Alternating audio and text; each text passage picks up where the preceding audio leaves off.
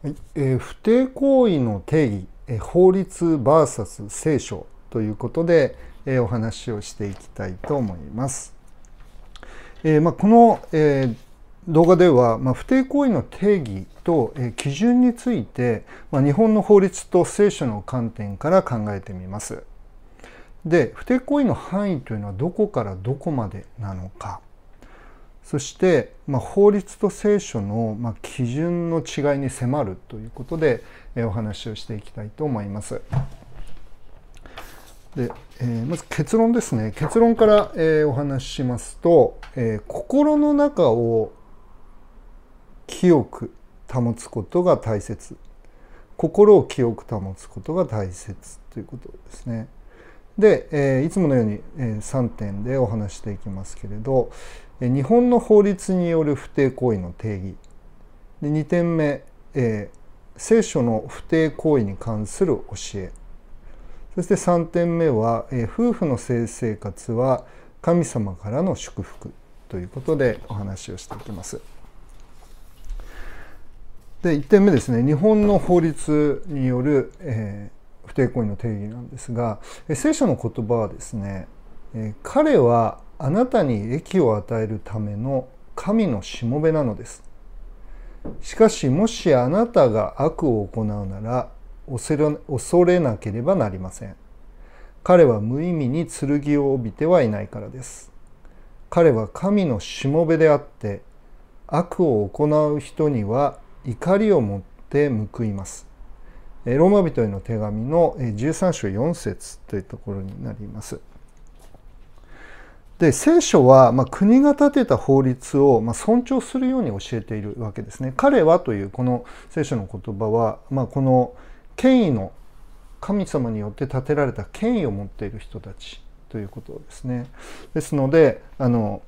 まあ、法律というのは、まあ、聖書法律を無視するように言ってるのではなくて、まあ、法律をあの尊重するように教えているわけですねクリスチャンたちに。ですので、まあ、不貞行為に関しても、まあ、この法律を見てみるというのはあの価値のあることなわけです。で日本の法律において、まあ、不貞行為というのは、まあ、民法の第770条というところで、えー、定葬義務違反ということになるわけです。でこれはあの犯罪ではないんですけれどあの家族制度や婚姻関係に影響を及ぼす不法行為なんですよね。犯罪ではないけど法に背く行為なんだということ。ですから、まあ、配偶者の不貞行為が、えー、離婚訴訟においては、まあ、離婚を希望する側の有利な要素とされるわけです。でまた離婚の際の不貞行為によってあの苦痛を与えられた側からの、まあ、慰謝料請求の根拠にもなるということですね。で、えーまあ、家庭裁判所は、えー、不貞行為の影響を、まあ、配偶者との関係にどの程度、えー、及ぼすかということをですね総合的に判断して、まあ、離婚と慰謝料に関する判決を下すわけです。で定義に入りますけど、えっと、少し前置きが長くなって申し訳ありません、えっと、法的な不貞行為の範囲とは以下のようなものです、え配偶者のある者がその自由意志に基づいて配偶者以外の者と性的関係を持つこと。ということですね、え配偶者以外の者と性的関係を持つ配偶者のある者がということですね。つまり、まあ、結婚している奥さんや旦那さんが、まあ、実際に、えー、自分の伴侶以外のものと、まあ、性的な関係を持つか、えー、持つということですね。ですので性的関係を持つかどうかということが、まあ、この判断基準となるわけです。別のこうあの言い方をすれば性的関係を持たなければそれは不法不法行為、まあ、不貞行為にはならないということですね。ですからあの個人的な LINE のやり取りであるとかあの2人だけで食事に行くということは、まあ、性的な関係とは言えませんので、えー、法的には不貞行為にはならないということになります。でえーまあ、別の言い方をまたここでももう一回するとあの異性愛の人間が同性の人とは絶対にしない行為というふうにも言うことができるわけですね。まあ、いわゆる不倫だけではなくて、まあ、性風俗店の利用というものも、まあ、お金を払って性行為をするということも、まあ、配偶者以外のものと性的関係を持つことですので不貞行為となります。でこのような、まあ、悩みというのは、まあ、私のカウンセリングのところにところ、えー、カウンセリングの中にも、まあ、多く出てくるわけですね。奥さんをこのようなことで傷つけてしまったであるとか、まあ、旦那さんのそのようなことが発覚して、まあ、この不貞行為が発覚して苦しいでその傷ついた傷をどうやって回復させたらいいのかということを私のところではご相談でお受けすることになるわけです。で2点目ですね2点目は、え聖書の不貞行為に関する教えというのは、えこのようなものになります。はいえ結婚が全ての人に人の間で尊ばれ寝床が汚されることのないようにしなさい。神は淫行を行う者と姦淫を行う者を裁かれるからです。ヘブル人への手紙13章の4節というところに書かれています。で聖書においては、まあ、この不貞行為というのは、まあ、神様の前で、えー、結ばれた、まあ、結婚の契約約束にま背く行為だということになるわけですね。ですのであの結婚というのがあの大切なことなんだ尊いことなんだそして、まあ、寝床が汚されない、まあ、その純粋な夫婦の愛性的な愛が守られるようにしなさいと聖書は教えているわけです。でまあそういう意味で夫婦となった2人はその約束契約に基づいてお互いだけを愛する性的な意味でも愛するんだということになるわけですね。で、まあ、聖書が何か人に命令する時はそれは人の幸せとか楽しみを奪うためではなくて守るためなんですよね。で、えーまあ、聖書はこういうふうに言います。え、人は上辺を見るが主は心を見る。人間っていうのは外に出た行為は見えるわけですけれど、まあ、神様が気にしてるのは私たちの心の中だということなんですよね。でイエス・キリストはこのように言っています。え、情欲を抱いて女を見る者は誰でも心の中ですでに会員を犯したのです。まあ、これマタイの福音書の5章28節ですけれどあの性的な関係を持たなくても他奥さん以外の女性を性的な関係を持ちたいという心で見たらもうそそれは心の中の、まあ、会員つまり不貞行為だというふうにイエスも言われたんですよね。でこう言われたらまあ、特に男性であればこれ罪がない人は誰もいないということになるわけですね。でイエス様が言われているのは内側を清くする神様は心を見ますので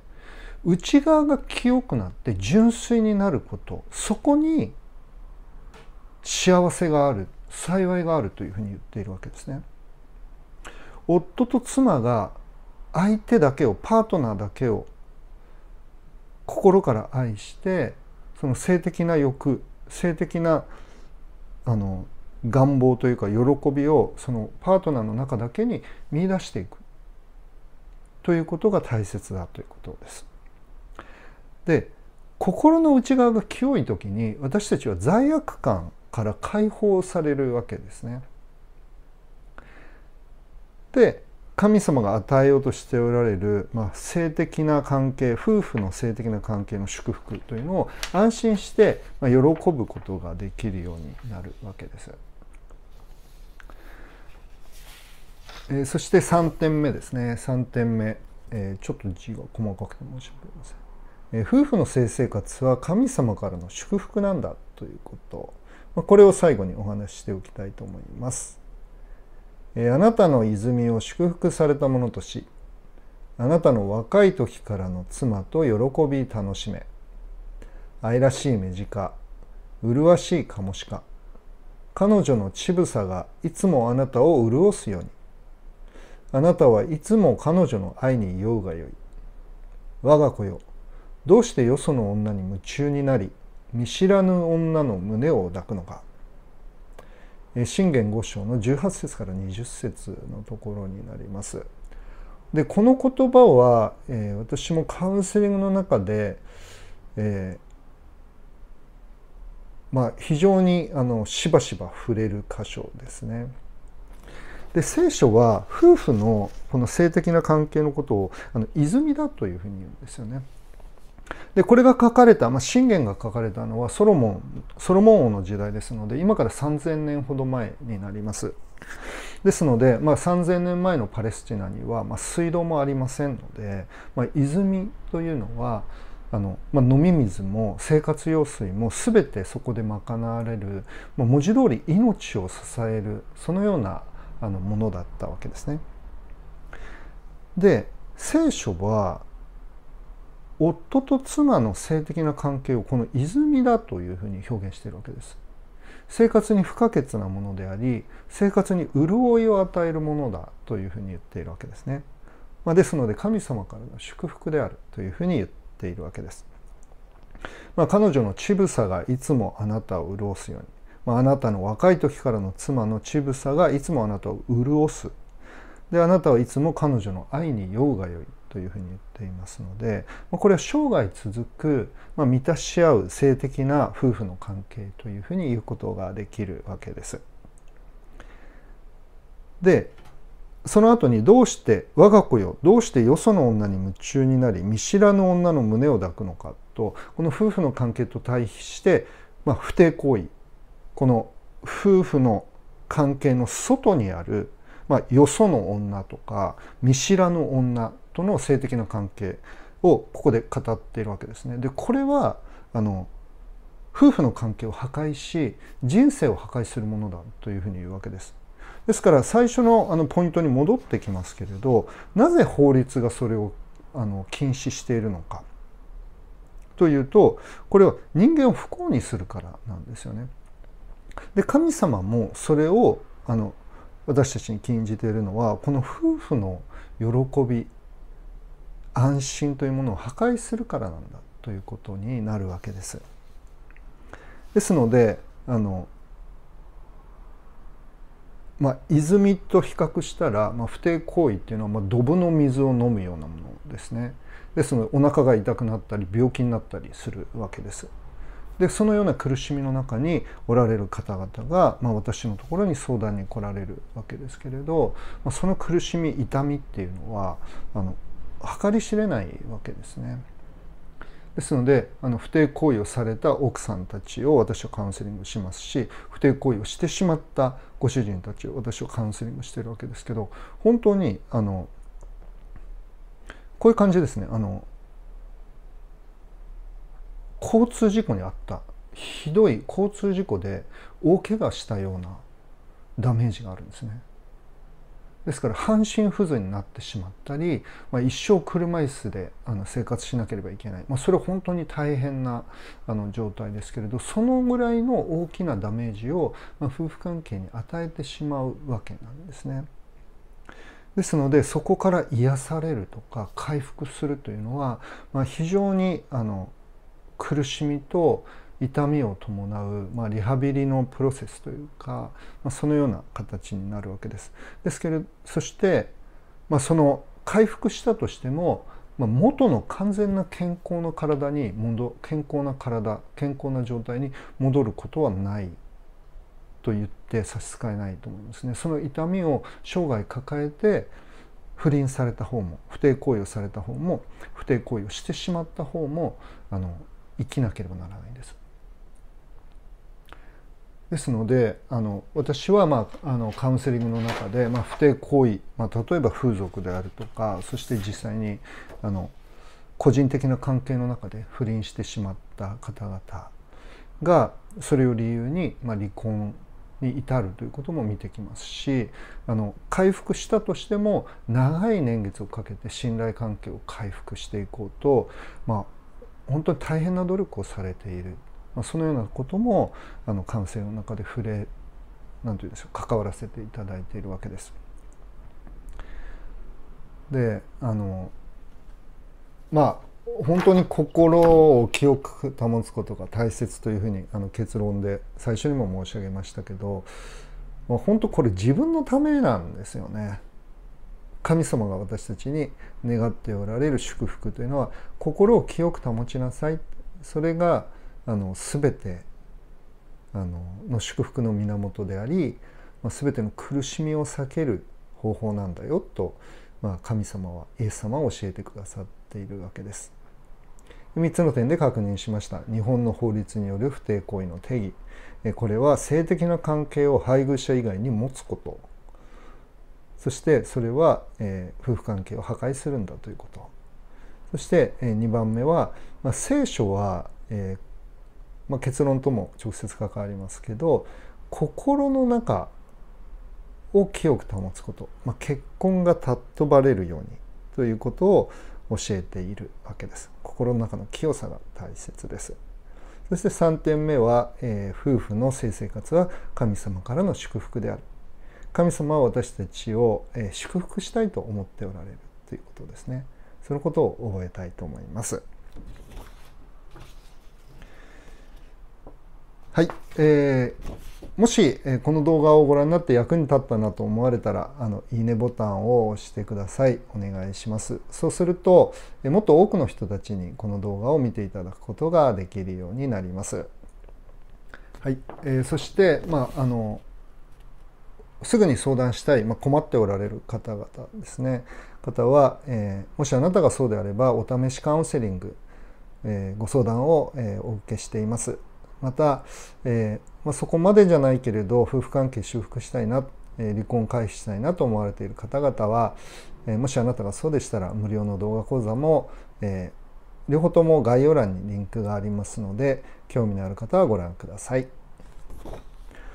それでは今日はここまでにしたいと思います。ありがとうございました。